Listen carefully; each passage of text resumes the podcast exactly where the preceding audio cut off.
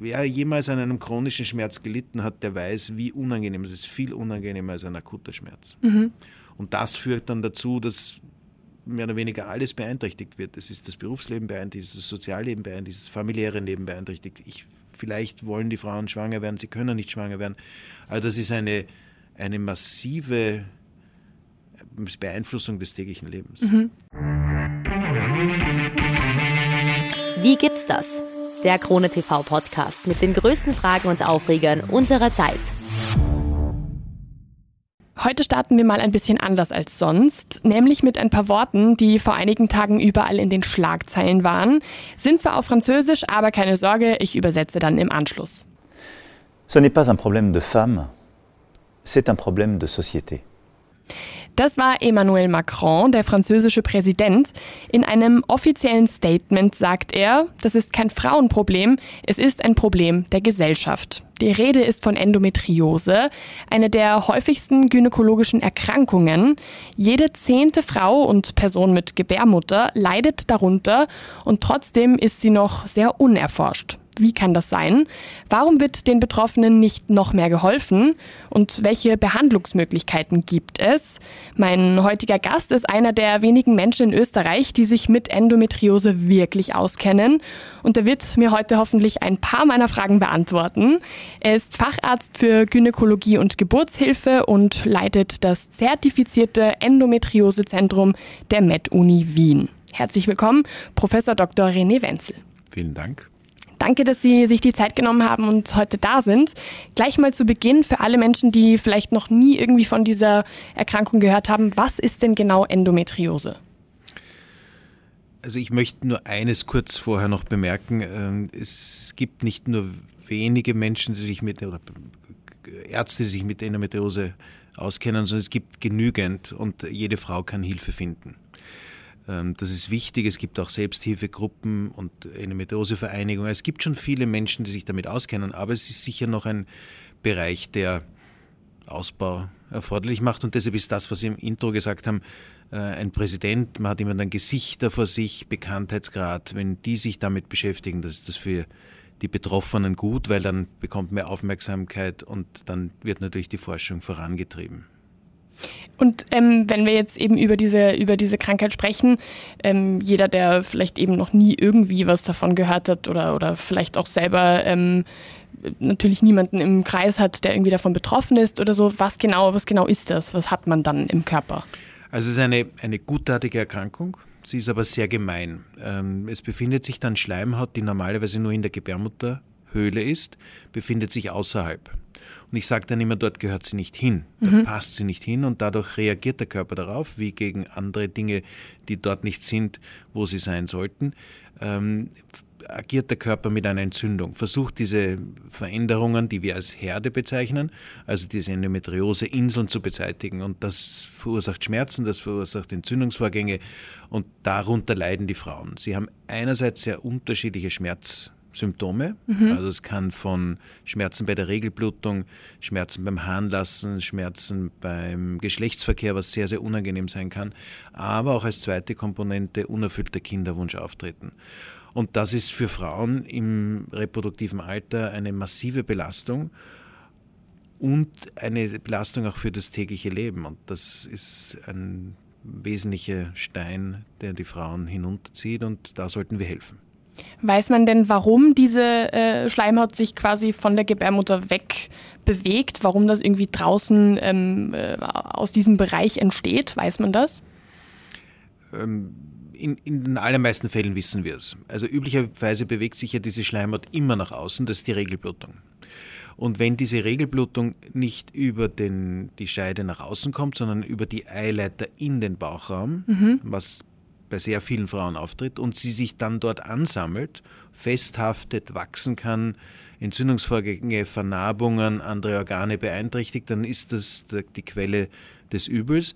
Und der Beweis ist, äh, dass je weiter weg wir von der Gebärmutter gehen, jetzt organisch, anatomisch, desto seltener wird die Endometriose. Sie ist eigentlich dort immer bei der Gebärmutter, bei den Eierstöcken und bei den Eileitern angesiedelt.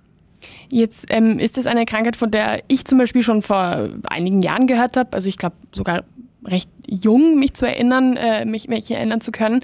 Und ähm, da habe ich mir sofort gedacht, aha, was ist, wenn ich das auch habe? Woher, wie erkennt man das? Wie, wie weiß eine betroffene Person, dass die Schmerzen, die sie zum Beispiel hat oder, oder die Symptome, die sie vielleicht hat, dass das ein Anzeichen für diese Krankheit sein könnte? Also der wesentliche Punkt, wir behandeln keine Befunde. Also ein Befund, der irgendwo erhoben wird, ist noch lange bei Endometriose nicht zu behandeln. Es geht immer um das Befinden. Mhm. Und wenn dieses Befinden, wenn die Lebensqualität, wenn das normale Alltagsleben, das Berufsleben beeinträchtigt ist und das jetzt nicht nur für eine Woche und nicht nur für einen Monat, sondern wenn das für ein halbes Jahr Beeinträchtigung vorliegt, dann sollten wir auf jeden Fall nach diesem Problem suchen. Das heißt, sobald ich ein halbes Jahr lang ähm, beispielsweise extremere Schmerzen oder stärkere Schmerzen bei der Regelblutung habe, dann wäre das ein Zeichen, okay, das müsste man sich einmal anschauen. Das ist ein eindeutiges Zeichen. Mhm. Also sechs Monate lang bei der Regelblutung Beschwerden, die vielleicht zum Arbeitsausfall oder ich kann zwei Tage meinen äh, üblichen Tätigkeiten nicht nachkommen, wenn das dazu führt, dann sollten wir auf jeden Fall nach dieser Erkrankung suchen. Mhm. Jetzt ist das ja ähm, gang und gäbe, sage ich jetzt einmal, bei, bei Frauen, sobald sie irgendwie in das Alter kommen, wo sie halt eben die Regelblutung bekommen, dass sie halt wissen, okay, das können auch Schmerzen haben, also das kann auch äh, Schmerzen mit sich tragen, da können ähm, Krämpfe dabei sein, alles Mögliche. Wo weiß ich denn dann herauszufinden, okay, das ist ein bisschen zu viel? Weil es gibt dann halt natürlich viele Menschen, die sagen, na, das gehört dazu, das muss man aushalten. Ab wann kann man sich denn dann irgendwie dazu selber irgendwie bringen, zu sagen, okay, das ist genug. Also da muss ich mir das jetzt wirklich genauer anschauen und das ist nicht mehr einfach nur aushalten, sondern da muss was gemacht werden. Bei jeder Frau, die in, durch die Regelblutungen und damit verbundene Schmerzen ihren täglichen Ablauf nicht mehr wahrnehmen kann und sich dadurch natürlich auch beeinträchtigt fühlt, zahlt sich auf jeden Fall aus, dann ähm, in eine Beratung zu gehen, die sich mit Endometriose auskennt. Mhm. Es geht immer darum, wie die persönliche Einschätzung ist, wie sehr kann ich mein Leben noch, mein tägliches Leben noch ausüben. Und wenn das irgendwie beeinträchtigt ist, wenn mein Sexualleben beeinträchtigt ist, wenn das Berufsleben beeinträchtigt ist, in einer Form, dass es mehr als ein Tag im Monat ist und es vor allem auch auf Schmerzmittel nicht adäquat anspricht. Ich kann ja Schmerzen, Frau kann Schmerzen haben und wenn das durch ein Schmerzmittel gut behandelbar ist, dann ist das wunderbar. Mhm. Sollten nicht nur jeden Tag ein Schmerzmittel eingenommen werden. Also wenn diese Balance nicht mehr stimmt, wenn das einfach, die, die sind junge Frauen, wenn die zwei, drei Tage im Monat nicht zur Arbeit gehen können, nicht in die Schule gehen können, dann ist eindeutig hier die Überprüfung angezeigt, ob wir als Gynäkologinnen und Gynäkologen in einer Form helfen können. Ob mhm. vielleicht additive Maßnahmen wie eine Diät oder für eine Akupunktur oder sonst irgendwas helfen kann. Es muss ja nicht immer gleich ein Hormon sein. Mhm. Und ähm, wie lange dauert dann der Moment äh, des, äh, der Diagnose? Also wie lange dauert das von dem Moment an, wo man dann wirklich äh, eine ärztliche Untersuchung irgendwie hat und bis zum Moment, wo man weiß, aha, es liegt ähm, ein Fall von Endometriose vor? Also wenn Sie zu einer Spezialistin oder Spezialisten gehen, wird die Person bei einer normalen gynäkologischen Untersuchung in sieben von zehn Frauen, die Endometriose-Verdacht haben, den Endometriose-Verdacht bestätigen können. Oder in vielen Fällen auch sagen können, mit höchster Wahrscheinlichkeit werden sie nicht darunter leiden mhm. oder werden sie nicht diese Erkrankung haben. Man kann ja dann versuchen, dennoch andere Mittel heranzuziehen. Und ich bin jemand, der sich sehr stark dagegen stellt, dass man auf reine Vermutung, wenn jemand, eine Frau Schmerzen bei der Blutung hat, auf eine reine Vermutung sagt, sie haben jetzt Endometriose. Weil dann kommt der Weg ins Internet, dann kommt der Weg zu irgendwelchen Informationen, die vielleicht für diese spezielle Frau gar nicht zutreffen. Mhm. Dann ist eine gewisse Stigmatisierung, die sehr, sehr viel Unheil bringen kann. Und wo ich gegen ich auch ganz besonders bin, wenn man nur ein den leisen Verdacht hat, einer Frau zu sagen, sie werden nie Kinder kriegen. Es wird ganz problematisch, wenn man Kinder bekommen. Mhm. Das ist nicht gerechtfertigt. Sondern wenn der Verdacht besteht, den kann ich bei einer normalen gynäkologischen Untersuchung stellen, also mit einer Tastuntersuchung, mit einer Ultraschalluntersuchung, finde ich die meisten Fälle von Endometriose relativ leicht heraus. Das finde ich jetzt äh, besonders spannend, was Sie gerade gesagt haben, auch mit dem Kinderwunsch, weil ähm, im Zuge meiner Recherche irgendwie, wo ich mich einfach ein bisschen eingelesen habe, was, was das genau bedeutet und ähm, eben auch ein bisschen geschaut habe, äh, auch irgendwie, was andere Leute so dazu schreiben und, und sich dazu, wie sie sich dazu äußern, da habe ich immer irgendwie auch gleich gefunden, ja, äh, Kinderwunsch ist, das kann man dann quasi komplett wegstreichen. Ähm, inwiefern beeinflusst es denn in der Wirklichkeit den Kinderwunsch und, und den, äh, ja, die Möglichkeit, dass es vielleicht nie dazu kommen kann, eigene Kinder auf, auf sage ich jetzt mal, biologische Weise zu bekommen?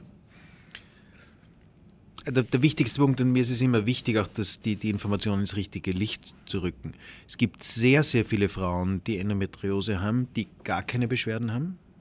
Es gibt sehr, sehr viele Frauen, die Endometriose haben, auch in relativ großer Ausprägung, die überhaupt gar kein Problem haben, schwanger zu werden. Also das ist, glaube ich, ganz wichtig. Und auf der anderen Seite ist es so, wenn wir wissen, dass Endometriose vorliegt, dann können wir als Gynäkologinnen und Gynäkologen sehr, sehr gut Maßnahmen ergreifen, um eine Unterstützung und eine Erfüllung des Kinderwunsches herbeizuführen. Und am, am Schluss bleiben sehr, sehr wenige Frauen über, die einen Kinderwunsch haben und unter einer Endometriose leiden, die nicht die Möglichkeit haben, schwanger zu werden. Mhm. Mit den geeigneten Mitteln gelingt es fast jedem Paar, dass das funktioniert. Mhm. Okay. Und ähm, ab wann kann diese Krankheit auftreten? Gibt es da einen gewissen Zeitraum, ähm, wo die Wahrscheinlichkeit erhöht ist? Also in, in, wie bei allen Dingen in der Medizin gibt es immer wieder Ausreißer. Also es gibt die Berichterstattung des, des, der Sensation. Aber das Übliche ist, dass die Erkrankung ab der ersten Regelblutung auftritt. Warum? Mhm. Weil wir die weiblichen Hormone brauchen, um die Erkrankung zu ernähren. Ohne diese weiblichen Hormone ist es sehr unwahrscheinlich, dass Endometriose ein Problem erzeugt. Ob sie davor schon angelegt ist, und es gibt sehr, sehr interessante Studien, die zeigen, dass die in, im Mutterleib die weiblichen Kinder, die heranwachsen, schon möglicherweise Endometriose-Ausprägungen haben. Aber so wirklich der Beginn ist erst, wenn die Endometriose-Veränderungen ernährt werden und das ist erst eigentlich ab der ersten Regelblutung. Das 14, heißt, 12. Ja. Und die Probleme treten meistens nicht vor dem 16, 17, 18 Lebensjahr auf. Das heißt, ähm, wenn ich jetzt mit äh, 26 Jahren noch nie solche Beschwerden hatte, kann ich dann davon ausgehen, dass das nicht mehr kommen wird oder kann das wirklich im Leben also irgendwann auch später noch einmal auftreten? Also es ist eher unwahrscheinlich, dass es, ähm, wenn bis 26 keine Beschwerden da waren, sehr, sehr unwahrscheinlich, dass noch massive Beschwerden auftreten. Ähm, Selbstverständlich heißt es nicht, dass nicht eine Meteose doch da ist, aber der wesentliche Punkt bei der Endometriose ist nicht, wie ich schon gesagt habe, nicht das, was die Ärzte finden, sondern die Beeinträchtigung, das Befinden, das mhm. Wohlbefinden der Frau. Und das soll auch dann behandelt werden. Es ist eine gutartige Erkrankung und hört meistens die Symptomatik mit dem Eintritt in den Wechsel, also um das 50. Lebensjahr hört die Symptomatik auf. Warum? Weil eben dann der Wegfall der weiblichen Hormone äh, stattfindet und deshalb auch die Erkrankung ein unter Anführungszeichen gutes Ende findet. Mhm. Kann man denn auch irgendwie beobachten, dass eben äh, die Einnahme von hormonellen Verhütungsmitteln, dass die da auch irgendwie was äh, einen Einfluss darauf haben, ob eben dann ähm, die Endometriose irgendwie entsteht oder nicht? Ja, es ist sehr interessant. Äh, wir setzen ja die hormonellen Verhütungsmittel, die hormonellen ähm, Antikonzeptiva, also, die, also unter Anführungszeichen die Pille, setzen wir ein als Behandlung. Mhm. Nicht als kausale Behandlung, also nicht eine Behandlung, um die Endometriose zu beseitigen, sondern um die Symptome zu beseitigen. Und das gelingt uns sehr gut. Und das zeigt, dass nicht der absolute Hormonspiegel entscheidend ist für die Stimulation und für das Aggressivwerden von einer Erkrankung, sondern dass das Schwanken das Thema ist. Also die schwankenden Hormonwerte wie bei einem Eisprung und dann wieder das Absinken bei, zum Zeitpunkt der Regelblutung, das ist das Problem. Mhm. Und der Beweis, dass nicht der absolute Hormonspiegel ähm, für die Endometriose das Entscheidende ist, ist die Schwangerschaft. Die Schwangerschaft ist eine Phase, wo die Frauen eine unglaubliche Erhöhung der weiblichen Hormone in sich tragen, um eben die Schwangerschaft äh, zu behalten. Und dort ist in den allermeisten Fällen die Endometriose ganz ruhig. Okay, okay, spannend. Wie ist es denn, ähm, wenn dann eine äh, Frau eben darunter leidet ähm, und, und wie beeinflusst das dann? Sie haben vorhin schon gesagt, man kann vielleicht ein paar Tage ähm, nicht in die Arbeit kommen, man kann vielleicht äh, den normalen Tätigkeiten nicht, nicht nachgehen, die man eben sonst so macht wie beeinflusst, äh, beeinflusst das denn dann wirklich diese Lebensqualität von, von einer Frau, die davon betroffen ist und von jeder Person, die davon betroffen ist? Also es wichtig ist, es sind nicht eben nicht alle Frauen davon betroffen, die Endometriose haben, sondern viele kommen auch damit sehr gut zurecht. Mhm. Also ja, von auch denen mit einer, mit einer adäquaten Behandlung, wie zum Beispiel eine Antibabypille, kommen sehr viele Frauen mit diesen Symptomen sehr gut zurecht. Sie äh, haben wenige Symptome oder keine mehr und fühlen sich wohl. Mhm. Und die, dieses Zustandekommen der Symptome ist eben dann ein, ein sich steigern. Es ist ein gewisser Teufelskreis körperliche Symptome, die dann das tägliche Leben beeinträchtigen, körperliche Symptome, die mich nicht arbeiten lassen, gehen lassen, körperliche Symptome, die ein normales Sexualleben in der Partnerschaft nicht mehr möglich machen. Das ständig steigert sich, weil es kommt immer wieder. Frauen wissen, dass es immer wieder kommen wird. Der chronische Schmerz, nicht ein akuter Schmerz, der irgendwann einmal aufhört, sondern ein chronischer Schmerz, der jedes Monat in etliche Tage kommen wird, das sensibilisiert auch das Schmerzempfinden und wir wissen, dass es eine gewisse Schmerzerinnerung gibt. Und dann können selbst minimale Reize schon die ganze Kaskade, der, der das ganze Gewitter Symptome ähm, hereinbrechen lassen. Und dieses, wer jemals an einem chronischen Schmerz gelitten hat, der weiß, wie unangenehm es ist. Viel unangenehmer als ein akuter Schmerz. Mhm. Und das führt dann dazu, dass mehr oder weniger alles beeinträchtigt wird. Es ist das Berufsleben beeinträchtigt, das Sozialleben beeinträchtigt, das familiäre Leben beeinträchtigt. Ich vielleicht wollen die Frauen schwanger werden, sie können nicht schwanger werden. Aber das ist eine, eine massive Beeinflussung des täglichen Lebens. Mhm. Jetzt haben Sie ähm, vorhin gesagt, ähm, dass eben nicht jede Frau, die Endometriose hat, auch so stark daran ähm, leidet und auch so starke Schmerzen hat und so weiter. Wenn man also davon spricht, dass circa jede zehnte Frau äh, Endometriose hat, wird in, diesem, in dieser Zahl, sind das die Leute, die oder die Frauen, die Personen, die die starken Schmerzen haben oder sind das einfach generell Personen, die Endometriose haben? Also diese Statistik, wie kann man die so ein hm. bisschen interpretieren? Also der, wichtige Punkt ist jede zehnte Frau. Das ist ein, ein gutes Maß. Wir wissen ja nicht ganz genau, wie viele, weil wir können es ja nicht mit einem Test oder von einem Anschauen eines Fotos dieser, dieser Person erkennen, ob sie Endometriose hat oder nicht. Ähm, der wesentliche Punkt ist auch, dass es nicht jede Frau betrifft, sondern es sind ja nur die Frauen, die gerade unter hormonell, wo die Eierstöcke arbeiten. Also mhm. jede Frau vor 14 und jede Frau unter Anführungszeichen nach 55 wird unter einer Endometriose nicht wirklich leiden. Das heißt, wir haben nur die in der, in mhm. der fertilen, also in der geschlechtsreifen Phase. Das heißt, es sind nicht 10% der Bevölkerung, sondern es sind 10% dieser Bevölkerungsgruppe, aber das werden sicher die Hälfte aller Frauen circa sein. Und von denen leiden 10 weil wir ja bei diesen 10% nur die herausgreifen können, die leiden und wo wir die Endometriose eigentlich überprüfen können. Mhm. Und von denen würde ich sagen, leiden zwei von, dies, zwei von zehn Frauen von diesen 10% so massiv, dass es wirklich zu einer unglaublichen Beeinträchtigung des täglichen Lebens kommt. Mhm. Viele müssen sich aber einer Behandlung unterziehen, um ein normales Leben führen zu können. Also es ist nicht so, dass nur zwei von zehn behandelt werden, sondern es werden sicher von diesen 10 Prozent neun von zehn äh, brauchen eine Behandlung. Was sind das denn für Behandlungen, jetzt mal abgesehen davon, ähm, dass man zum Beispiel die Pille irgendwie verschreibt? Mhm. Was gibt es dann noch so für Möglichkeiten? Also das Einfachste sind Schmerzmittel zu nehmen. Das ist am wenigsten eingreifend, ähm, hat natürlich Nebenwirkungen, wenn es zu oft ist, aber wenn es nur ein, zwei Tage im Monat sind, dann hilft das normalerweise sehr, sehr gut.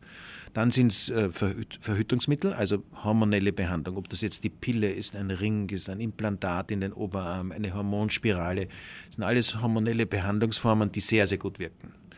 Und dann gibt es als Ende, wenn das alles nicht hilft, mehr oder weniger eine operative Therapie, also mhm. eine, eine chirurgische Entfernung der Endometriose. Und dazwischen, und das setzen wir sehr, sehr gern auch ein, sind zusätzliche additive Behandlungsformen. Und da ist klassisch in, in, in unserem Endometriosezentrum, dass wir eine Diätberatung durchführen.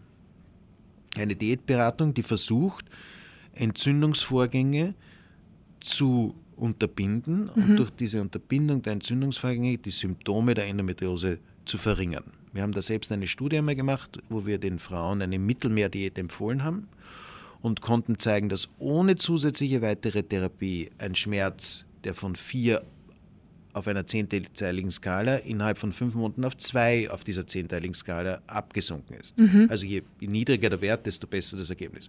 Nur durch eine ähm, Diätberatung. Mhm.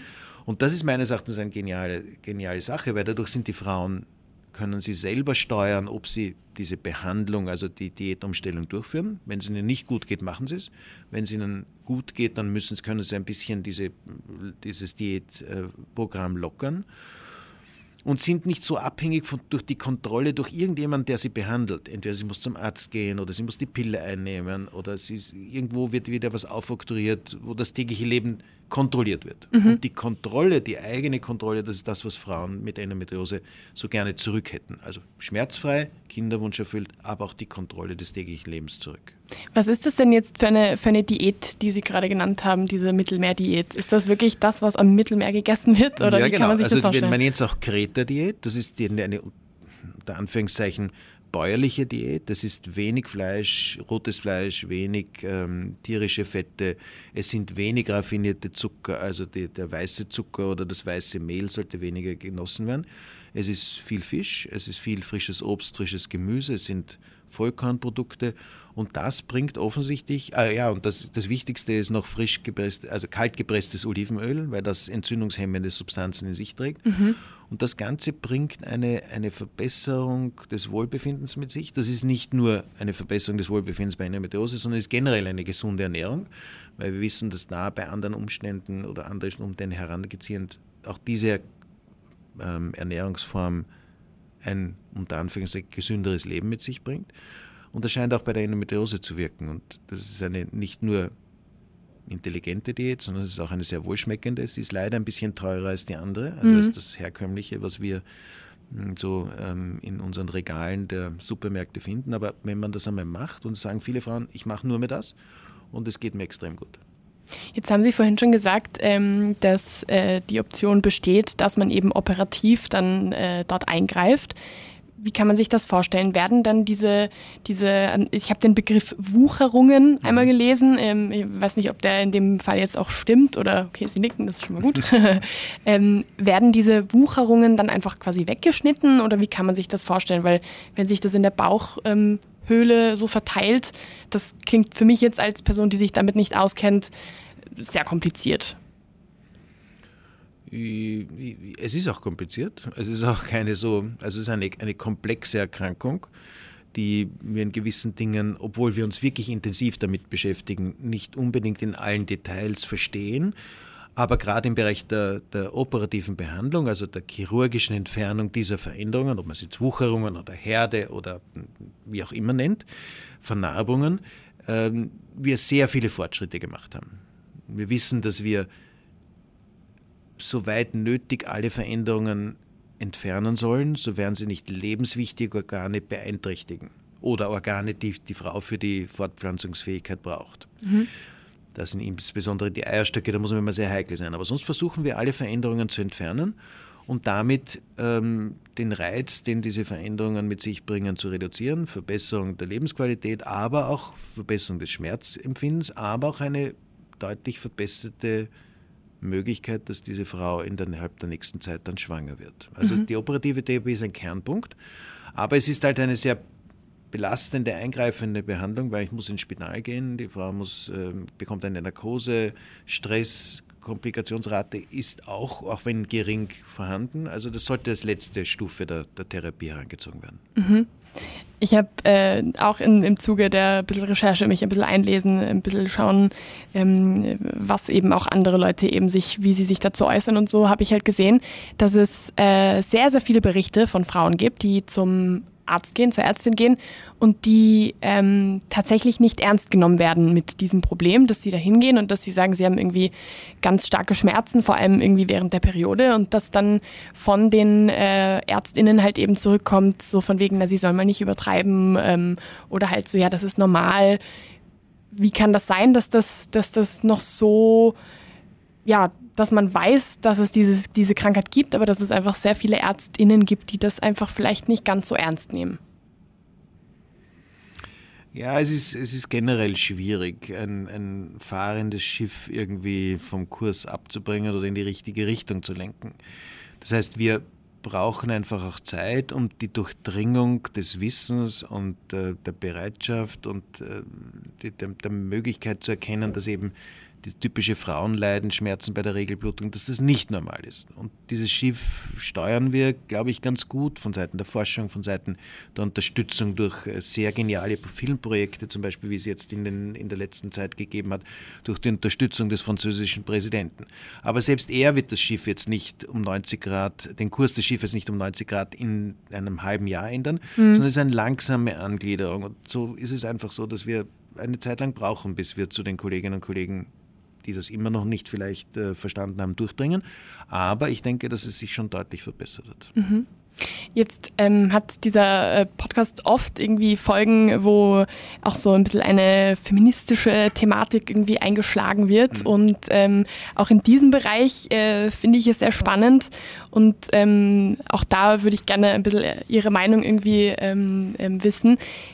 Kann es auch ein bisschen daran liegen, dass es einfach so eine Frauengeschichte ist. Also das äh, habe ich schon öfter gehört, auch bei, bei anderen Krankheiten, bei anderen Diagnosen, dass das bei äh, Frauen einfach ein bisschen länger dauert oft, bis das wirklich herausgefunden wird, dass das eben äh, anders empfangen wird, auch von behandelten Ärztinnen, nicht von allen logischerweise, aber von manchen. Und ähm, dass da öfter mal irgendwie das so ein bisschen nach hinten geschoben wird, irgendwie so. Wie empfinden Sie das? Ich glaube, dass lange Zeit auch in, in unseren Breiten eine ähm, soziokulturelle Stimmung geherrscht hat, die sich Gott sei Dank jetzt äh, deutlich verbessert, ähm, wo Schmerzen bei der Regelblutung eben nicht mehr als normal angesehen werden. Und äh, wenn das, das ist einfach ingrammiert in, in, in das Leben und es gibt sicher auch noch in, auf der Welt viele ähm, Länder, wo Schmerzen bei der Regelblutung einfach dazugehören müssen, äh, damit das System funktioniert und Frauen auch ähm, benachteiligt werden und ihre Schmerzen vielleicht nicht ausdrücken können. Das verbessert sich Gott sei Dank.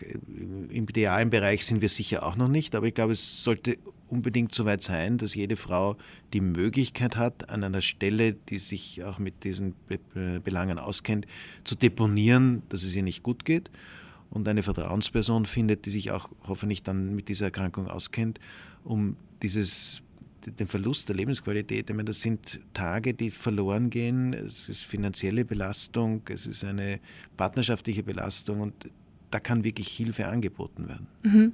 Ja, ich habe ähm, das Gefühl, ich weiß nicht, wie Sie das äh, sehen, der, Sie haben ja schon länger mit dieser Krankheit zu tun. Ähm, ich habe das Gefühl in meinem Umfeld und gerade wenn ich irgendwie so in meinen äh, Social-Media-Seiten mich ein bisschen umschaue, dass mehr darüber gesprochen wird, dass das irgendwie ein bisschen offener angegangen wird. Es war ja vor äh, vier, fünf Monaten, ich glaube circa im September war das. Ähm, da hat eine bekannte US-Schauspielerin, Amy Schumer heißt mhm. sie, Schauspielerin und, und Comedian, die, die hat eben ähm, erzählt, dass sie eben äh, Endometriose hat und darunter auch wirklich stark leidet und starke Schmerzen hat. Und die hat sich eben einer OP unterzogen, wo sie eben die Gebärmutter ähm, hat entfernen lassen und weil eben irgendwie, ich glaube, circa 30 Wucherungen irgendwie in ihrem Körper gefunden wurden, hat sie auch den, den Blinddarm entfernen lassen und so. Und das hat sie, damit, darüber hat sie ganz, ganz offen mhm. gesprochen.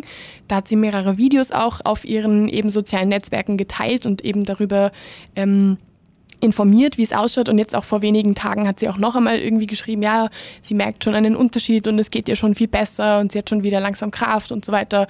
Und ähm, ich finde das sehr, sehr spannend, aber das kann natürlich auch daran liegen, dass ich vielleicht einfach nur diese, sag ich jetzt mal, Bubble irgendwie habe. Wie, wie empfinden Sie das? Haben Sie das Gefühl, es wird offener darüber gesprochen?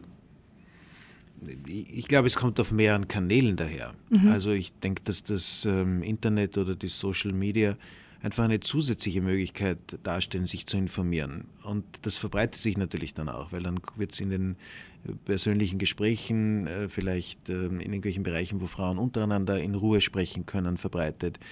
Man kann es über die Zeitungen spielen. Erfreulicherweise gibt es immer wieder Berichterstattungen, auch so wie Ihre jetzt die, die Möglichkeit nutzt, ähm, über diese Erkrankung zu sprechen, wobei wir ja mit einer anderen Erkrankung jetzt massiv beschäftigt sind, mit Covid und trotzdem erfreulicherweise dürfen wir Endometriose nicht aus dem Auge verlieren. Der französische Präsident spricht darüber. Ähm, wir haben Filme, wir haben zwei geniale Filme aus Österreich. Ähm, der eine heißt Nicht die Regel, der andere heißt Hysterical Sisters. Zwei mediale Aktivitäten, die wunderschön sind und die die Erkrankung so auf den Punkt bringen.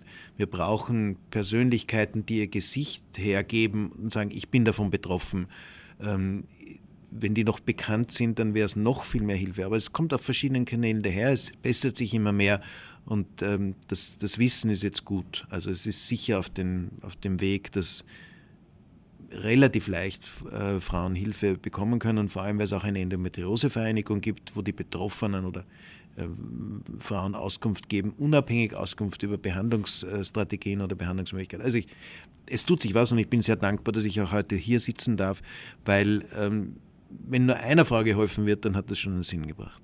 Definitiv, auch danke, dass Sie, dass Sie da sind, auch nochmal. Ähm, vielleicht auch, weil wir jetzt schon ein paar Mal irgendwie den französischen Präsidenten angesprochen haben.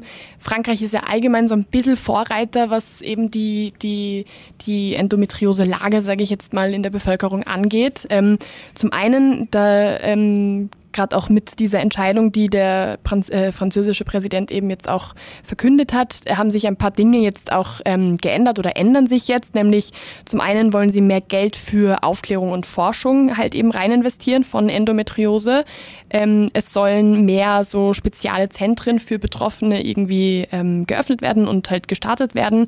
Und ähm, was sie auch machen, und das finde ich besonders spannend, ist, dass sie das als eine chronische Krankheit anerkennen wollen. Sprich, ähm, das bedeutet für Frankreich jetzt eben, dass die Kosten zum Beispiel von der Krankenkasse getragen werden. Wie schaut es denn in Österreich damit aus? Also die, die, die spezifische Endometriose-Therapie wird bezahlt. Also die Operationen werden bezahlt und es werden spezifische Endometriose-Medikamente bezahlt. Das große Problem, das wir hatten, dass viele dieser ähm, Behandlungsformen Verhütungsmittel sind. Also es ist die Pille, es ist die Hormonspirale. Und diese Behandlungsformen wurden lange Zeit nicht bezahlt. Und erfreulicherweise, vielleicht auch aufgrund der medialen Aktivitäten, hat sich die Krankenkasse, also die österreichische Gesundheitskrankenkasse, bereit erklärt und gesagt, sie übernehmen die Behandlungskosten bei bestehender Endometriose in Form der Übernahme der Kosten für die Pille. Mhm. Das ist noch nicht so lang. Ich habe gesagt, das gab es vor zwei, drei Jahren sehr, sehr selten. Und der Hinweis wäre, wenn die Behandlung abgelehnt wird, dass dann die Ombudsstelle aufgesucht wird. Und es gibt eine Aussage, die ich auch vorliegend habe, dass die österreichische Gesundheitskasse die Behandlungsform im Sinne der Pille übernimmt. Und das ist ein extrem guter Fortschritt. Das nähern wir uns Frankreich auch an, äh, wo die Behandlung äh, übernommen wird. Man muss halt nur die Erkrankung äh, mehr oder weniger diagnostiziert haben, aber das ist eh relativ leicht auch ohne Erfolg der Operation möglich. Mhm. Und ähm, was, die, was, die, Forschungslage angeht, äh, wie, wie, ist es da in Österreich? Sind da viele Möglichkeiten, da irgendwie bei der Forschung was voranzutreiben? Gibt es da Möglichkeiten, vielleicht auch ein bisschen mehr irgendwie auch vielleicht die Hintergründe dieser Krankheit zu erforschen? Wie ist da so ein bisschen diese Situation?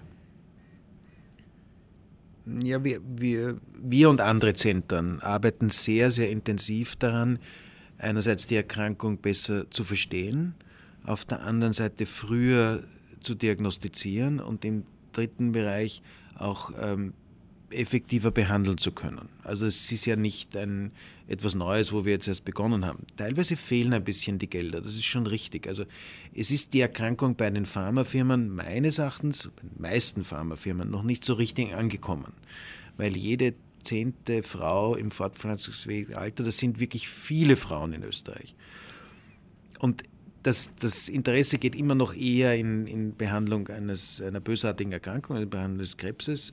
Bei der Endometriose ist es noch nicht so angekommen, aber vielleicht sind diese ganzen Aktivitäten so, dass wir auch jetzt mehr Aktivität der Pharmafirmen haben, medikamentöse Behandlungen zu finden, die die Endometriose auch gut behandeln können. Mhm. Weil das bleibt, kann nicht an der Universität hängen bleiben. Das ist einfach viel zu kostenintensiv. Da müssen die Pharmafirmen, die etablierten Pharmafirmen anspringen mhm. und aufspringen. Ich finde es spannend, weil ähm, ich habe ich hab, äh, eben gelesen, dass die Krankheit erstmals, also entdeckt wurde sie schon 1600 noch was, aber erstmals wurde sie quasi auch das benannt, was es ist, im Jahr 1860. Das ist ja jetzt schon einige Jahre her. Also ähm, hat, mich, hat mich extrem gewundert, dass es doch so lange her ist. Wie kann es sein, dass jetzt erst immer mehr passiert und nicht bis jetzt schon irgendwie sich einiges mehr getan hat? Na, es hat sich die, die, das, das Zusammenleben zwischen Menschen ähm, generell in diesen 150er oder 160er Jahren massiv verändert. Ähm, und es geht erfreulicherweise unserer äh, Gesellschaft so gut, dass wir uns mit diesen Problemen auch beschäftigen können. Wir haben nicht erfreulicherweise nicht mehr so viele Menschen, die unter Hunger leiden, ähm, um, um eine Heizung sich kümmern müssen. Wir können uns um diese Probleme, die ja massiv beeinträchtigend sind, erfreulicherweise jetzt kümmern. Und äh, wahrscheinlich hat noch nie so viel Pharmaforschung stattgefunden wie jetzt in dieser Zeit, wenn Sie sich die Covid-Impfung anschauen, wie schnell und wie effektiv das passiert, wären wir wahrscheinlich vor 100 Jahren damit nie zu Rande gekommen. Und bei Endometriose ist es halt auch so. Erfreulicherweise kommt die Erkrankung in den, in den Bereich, wo sie, wo sie aktiv ist, wo man sie erkennt und dann äh, passiert auch mehr Forschung, dann interessieren sich auch mehr Betroffene, aber auch mehr äh, Stakeholder dafür, dass sie da ihre Aktivitäten setzen. Ähm, jetzt haben wir ja vorhin auch schon so ein bisschen irgendwie darüber gesprochen, dass das auch für die Psyche der Betroffenen sehr, sehr anstrengend ist, dass das etwas, etwas ist, was eben auch die Psyche sehr belasten kann. Gibt es da auch einen, ähm, irgendwie eine, eine Art Hilfe, einen gewissen Bereich, wo sich eben Betroffene auch vielleicht hinwenden können, wenn sie ähm, vielleicht nicht nur körperlich einfach damit darunter zu leiden haben, sondern eben auch psychisch, dass sie wissen, immer wieder aufs Neue gibt es diese Schmerzen, immer wieder aufs Neue müssen sie das ertragen. Also natürlich jetzt äh, ist jetzt die, ähm, die, die Rede von den Menschen, die das halt eben ganz, ganz stark spüren. Gibt es da irgendeine Möglichkeit?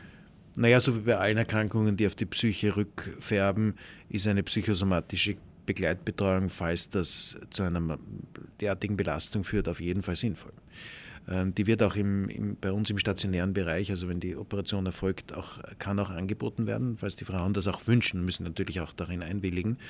Und ich möchte einen Schritt weitergehen. Das, ähm, die, es sollte jetzt eigentlich etwas erfolgen und in Bewegung kommen, was in Österreich leider noch nicht der Fall ist. Es gibt post, nach der Operation eine spezialisierte Rehabilitation, also eine Erholungsphase, wo ich mich medizinisch unterstützt nach der Operation erholen kann, mhm. spezielle mhm. Übungen machen kann. Das gibt es in Deutschland.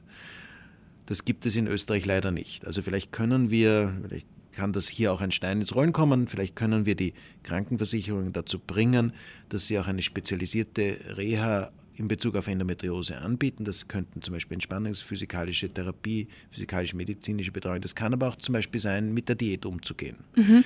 Und äh, das wäre ein genialer Faktor, weil dann eben nicht nur die schulmedizinische Behandlung, nicht nur Unterstützung ähm, immer wieder alle Wochen im häuslichen Bereich, sondern ich würde mal die Frauen herausnehmen und sich, damit sie sich mit diesen Symptomen, der Verwässerungssymptome einmal exklusiv drei Wochen beschäftigen können. Mhm. In Deutschland sind das ja so, so Kuren quasi, wo man dann in so eine Einrichtung geht und dann irgendwie behandelt wird. Ja, oder? ist eigentlich eine Reha. Also es okay, ist ja fast ein bisschen mehr als eine Kur. Mhm. Also nicht nur eine Entspannung, sondern es ist wirklich, das muss hart erarbeitet werden. Mhm. Und es wäre schön, wenn das in Österreich auch ähm, angeregt werden könnte wenn sich ein Zentrum findet oder zwei Zentren über Österreich verteilt, dann wäre das schon, würden auch die, die Sozialversicherung bemerken, wie viel Vorteil das bringt. Nämlich wenn die Frauen wieder arbeitsfähig werden und die verbessert äh, Lebensqualität, dann ist das für die Gesundheit natürlich auch gut. Jetzt ist mir noch eine, eine Frage eingefallen, eben wenn es ähm, dazu kommt, dass eben die Frauen dann äh, jeden Monat zum Beispiel ein, zwei Tage nicht arbeiten, in die Arbeit gehen können und so. Wie ist das denn für den Arbeitgeber wie, oder die Arbeitgeberin? Wie, wie, wie wie kann man das, sage ich jetzt mal, rechtfertigen? Gibt es dann irgendwie einen Bescheid, ähm, so einen ärztlichen Bescheid, wo die betroffene Person halt irgendwie sagen kann, hey, ich leide darunter und deswegen ist das so? Oder wie geht man dann mit dieser Situation um? Weil ähm, das ist mir jetzt gerade irgendwie eingefallen, wie, wie schwierig das sein muss, wenn das so regelmäßig ist. Naja, im Prinzip ist es so, die, es kann eigentlich nur über eine Krankschreibung gehen. Also es gibt keinen Freibrief, wo drinnen steht eine Meteorose und ich die Frau kann sich jetzt aussuchen, welche Tage es im Monat nicht kommt. Ja. Geht eigentlich nur über eine, eine Krankschreibung. Und äh, das ist natürlich für die Betroffenen, aber für den Arbeitgeber auch unangenehm. Für die Betroffenen noch viel mehr. Aber da wird man nur äh, die Möglichkeit haben, äh, klug zu behandeln, damit diese, diese Ausfälle nicht, nicht mehr so stark sind. Aber die Beeinträchtigung ist so groß, dass es viele Frauen gibt, die, vor allem wenn sie nicht adäquat behandelt werden, einfach ein oder zwei oder drei Tage im Monat nicht, nicht arbeitsfähig sind. Mhm. Meistens sind sie aber so jung, dass sie noch in die Schule gehen oder studieren oder eine Ausbildung machen. Das ist natürlich noch viel prekärer. Mhm. Schwierig, schwierig. Mhm. ähm, vielleicht für was, um, um mit etwas ein bisschen Positivem zu enden. Was ist denn so Ihr Ausblick in die Zukunft? Was ähm, erwarten Sie sich denn so ein bisschen noch weiter von der Forschung, äh, von den nächsten Jahren? Wird sich da vielleicht auch was ein bisschen in die richtige Richtung bewegen? Ähm, können wir uns vielleicht auch was Positives erwarten? Oder ja, wie schaut, wie schaut so ein bisschen die Zukunft der Endometriose spezifisch vielleicht für Österreich aus? Also ich denke, dass es sich äh, immer noch deutlich verbessern kann. Ja, wenn wir ein bisschen mehr das Wissen verbreiten, wenn wir einfach induzieren, dass äh, wenn wir darüber, wenn wir hören davon, dass oder eine Frau hört, dass eine andere unter diesem Problem leidet, dass sie sie aufklärt, dass sie in die entscheidenden Stellen geschickt werden. Dort ist ja die Möglichkeit, ihnen adäquat zu helfen. Auf der anderen Seite, glaube ich, muss man über alternative Behandlungsformen wie zum Beispiel Diät oder sowas auch noch das Wissen verbreitern und somit in der Gesamtheit ein möglichst wenig belastendes Behandlungskonzept zu finden, das aber sehr, sehr effektiv ist. Und ich denke, dass das in den allermeisten Fällen äh, sich die Nebenwirkungsrate der Behandlung deutlich verbessern lässt. Und wenn wir dann noch Medikamente vielleicht, sicher nicht das Projekt von ein, zwei Jahren, aber wenn wir Medikamente finden, die vielleicht auch nebenwirkungsärmer und vielleicht sogar noch effektiver wirken, dann, dann ist eigentlich das geschafft, was wir haben wollen. Mhm. Und die Diagnose muss vor allem relativ früh getroffen werden. Also das geht nicht und es ist nicht, nicht tragbar, dass Frauen zehn Jahre leiden und dann erst eine Therapie eingeleitet wird. Mhm. Und als, als aller, allerletzter hm. Punkt, warum ist es, ähm, so wie eben Macron gesagt hat, nicht nur ein Frauenproblem, sondern ein Gesellschaftsproblem? Was ist da Ihre Meinung dazu? Na, weil selbstverständlich äh, auch in der Interaktion mit den Lebenspartnern ähm, eine, ein Leben, das geführt wird, wenn drei Tage im Monat äh, die, die, das Zusammenleben beeinträchtigt ist, in welcher Form auch immer, ähm, dann sind auch die Partner beeinträchtigt, die in vielen Fällen auch schon viel verständnisvoller natürlich geworden sind und auch, ähm, wenn sie äh, Ordination betreiben, auch bei diesen Erkrankungen oft mitkommen, um einfach auch ein bisschen mehr zu erfahren. Das ist einfach keine Erkrankung, die, die nur äh, im, im stillen Kämmerlein passiert, sondern in vielen Situationen auch zu Hause und dann sind eben mehrere Personen betroffen. Dann sage ich vielen, vielen Dank, dass Sie so ausführlich ähm, mir hier meine ganzen Fragen beantwortet haben. Und, und ich glaube, für jede Person, die irgendwie zugehört hat, da kann sich, glaube ich, ähm, jeder und jede ein bisschen ein, ein Bild machen. Und, und wer weiß, vielleicht hört gerade, gerade vielleicht sogar jemand zu, ähm, die sich denkt, irgendwie, okay, das ist bei mir so und das müsste ich mir mal anschauen und vielleicht haben wir sogar ein bisschen was Gutes getan. also Dankeschön. Ja, vielen herzlichen Dank. Danke. Wie gibt's das? Der Krone TV Podcast mit den größten Fragen und Aufregern unserer Zeit.